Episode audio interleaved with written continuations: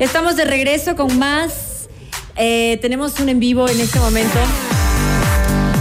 ¿Por qué estamos por Zoom?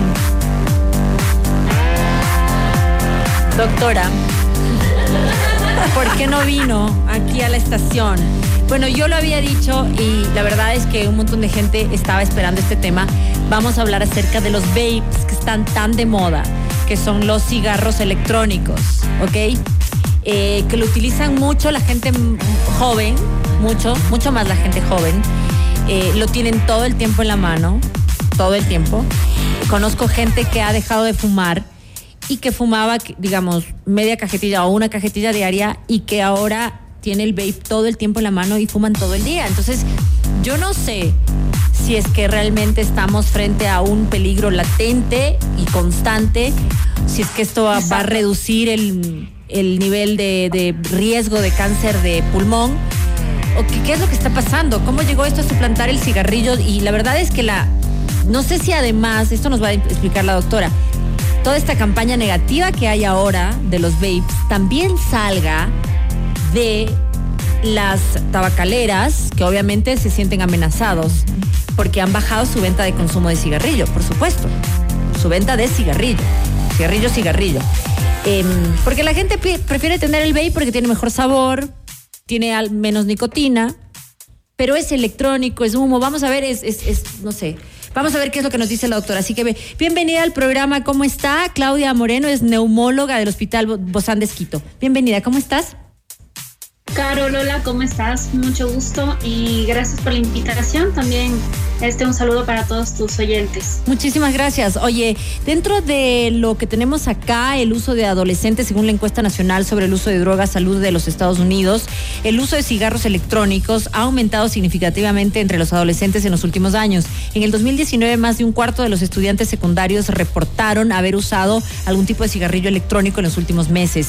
Uso en adultos también, los cigarrillos electrónicos electrónicos también han aumentado en la población adulta, según esta encuesta nacional de salud de los Estados Unidos. Más de 5 millones de adultos reportaron haber usado cigarrillos electrónicos en el 2019. Lesiones relacionadas con este uso, vamos a hablar de eso en este momento. Así que bienvenida al programa. Cuéntanos, ¿qué es lo que pasa con el cigarrillo electrónico versus el cigarrillo normal? Bueno, es un tema bastante importante que tanto los adolescentes, los padres de familia también lo sepan, las maestras, las universidades sepan acerca de este tema. A ver, eh, esto no es totalmente inofensivo, de hecho está muy lejos de serlo. Eh, el uso del vaping o también le dicen vapeo, también este, bueno, el cigarro, cigarrillo electrónico. Eh, de hecho es una práctica para intentar dejar de fumar o eh, poder utilizar un dispositivo que sabe agradable, que tiene un aroma agradable, pero está muy lejos de ser algo inofensivo. ¿Por qué? Porque dentro de sus productos, si no sabemos, pues les, les doy ya la clave de que tiene tetrahidrocannabinol. Es decir, estamos este, fumando eh, marihuana sintética. También existe dentro de, los, de, su producto aceite de achís. El achís es un, es un aceite que se extrae también de la marihuana. También tiene glicerino vegetal y tiene trazas de metales. Así que muy inofensivo no es y también tiene nicotina, por supuesto. Y el hecho de que... O sea que además ahora de ser, de, eres marihuanero, además de que te gustaba el cigarrillo, dejaste de fumar y ahora también fumas marihuana. Exactamente, ahora es doble. Sí, realmente estamos fumando una porción de marihuana con este vaping. El problema es que esto la industria no lo menciona porque hay países pues que el, el fumar marihuana pues no está dentro de la legalización de cada país. Y, y el hecho de poner eh, aromas, poner colores, también lo hace más llamativo a los adolescentes y es por eso que eh, tú, Carol, mencionabas acerca de unas fechas, del 2019, de hecho, eh, parte desde más o menos estos datos de esta fecha, porque en el 2020 en Estados Unidos ya se prohibió la distribución de exclusivamente una marca en mm. Estados Unidos porque pusieron colores y saborizantes, hicieron que muchos adolescentes lleguen al consumo de este, de este tipo de, de, uso del vaping. A ver, pero si no está, no está legalizado la marihuana en algunos países, el consumo de la marihuana como lo está, no hablo del cannabis, estoy hablando de la marihuana del, THC, creo que se llama, ¿no? El THC. El THC es verdad. No sé, Dios mío, ah, he leído tanto de esto y no entiendo. Ok, sí, pero es el THC, creo que es el componente en realidad. Sí. Em, si no está legalizado, ¿cómo es que legal, sabiendo que tienen estos componentes, cómo es que se vende legalmente?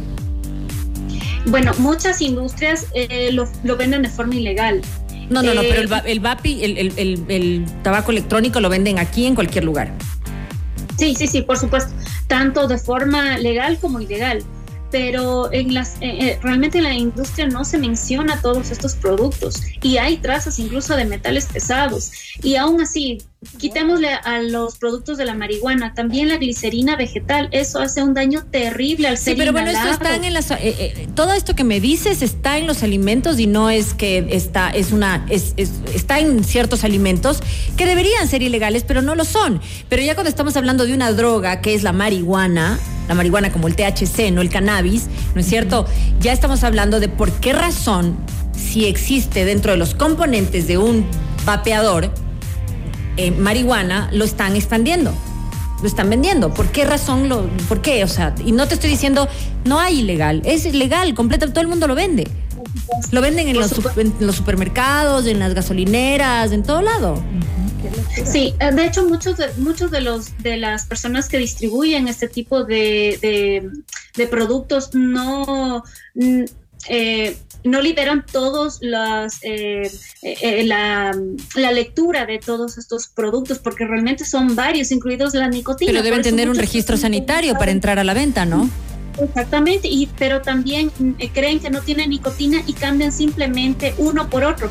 Y una cosa bien importante antes de olvidarme es que eh, cuando tú haces vaping, cuando utilizas este tipo de productos, tú estás prácticamente fumando 20 cigarrillos en vez de uno.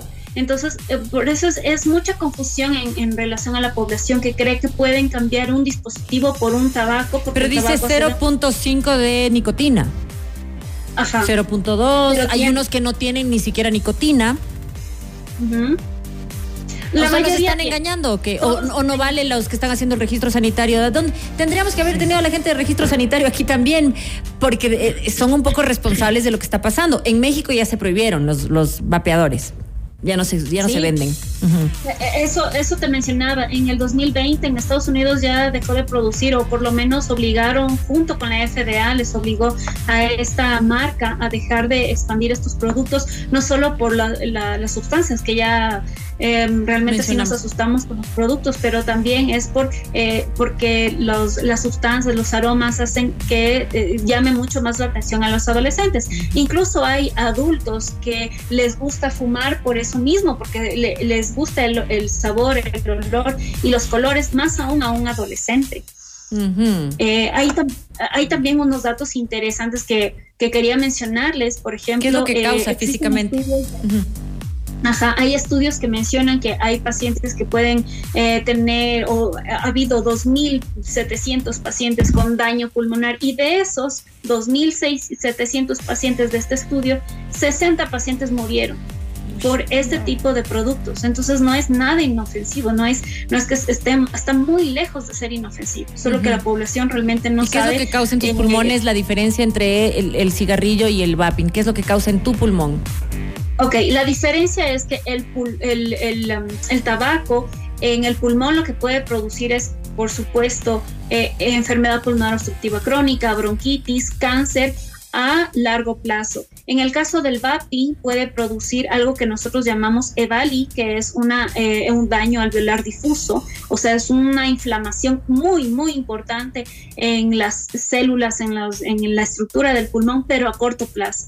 Entonces, el tabaco lo hace tal vez a los 10 años o a los 15 años, dependiendo de la susceptibilidad del paciente, pero en cambio el, el vaping lo que te puede llevar es a terapia intensiva en semanas o meses. Esa es la gran. Conozco gente que va fumando, que va fumando eh, vapeador muchísimos años, muchísimos años, antes de que se pongan de moda. Se sienten mucho mejor. Obviamente les veo que fuman muchísimo más porque como no es, no tiene ese mal olor que tiene el tabaco, entonces lo llevan a cualquier lugar. Sin ninguna repercusión. Digamos, tú dices que en meses podría ya haberse. Claro. Va a depender del organismo también.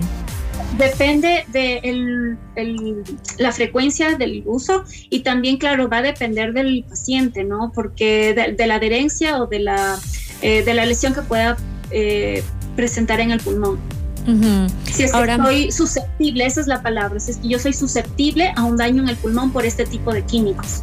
A la final, si no soy susceptible, igual, mira que dentro de los componentes del vaping tiene glicerina vegetal y la glicerina, o sea, yo me puedo poner de forma tópica o por alguna otra razón, pero inhalada es o sea, sinceramente va a afectar mucho el pulmón en la parte inflamatoria por Dios. Eh, la glicerina, o sea, eh, inhalada es lo que le ponen para ponerle sabor. Sí, es parte de, ¿no? Es, es uh, un vínculo para poder eh, captar el sabor. Y cada vez hay más. Bueno, ¿qué se va a hacer si esta información está pues ya conocida, está ahí? Los vapadores creo que son una industria ya hoy por hoy enorme, si el tabaco en su momento lo fue y lo sigue siendo, porque yo creo que hubo una época, no sé si ustedes recuerdan, en que se veía hasta mal que fumabas y ah, decían, era como ya pasado de moda, era que ya la abuelita o la tía es la que fuma, tú ya no fumas. Pero has visto que los chicos han vuelto a fumar. Sí, bastante. muchísimo, ¿no? A fumar cigarrillo. Y los que no fuman cigarrillo vapean. Entonces, es como ¿Qué es lo que pasa? ¿Estamos en el mismo escenario del cigarrillo, algo legalizado que nos está matando en ese mismo escenario? O sea, en algún momento va a haber advertencia, esto también te va a matar, porque eso básicamente eso es lo que hicieron con el cigarrillo, poner estas imágenes horrorosas que la gente lo único que hace es taparlas y fumarse el tabaco. Exacto.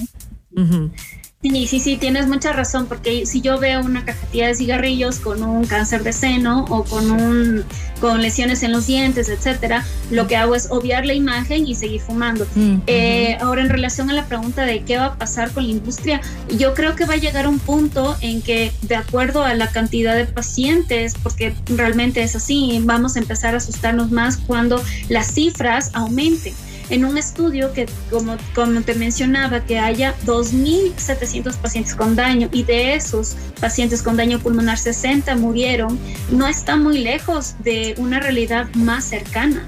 Y va a haber muchos pacientes de aquí. Ahorita no, tal vez no vemos tanta, tanto impacto, pero si seguimos utilizando esto, pues va a seguir siendo mucho más frecuente en nuestro medio y sobre todo en, en las escuelas.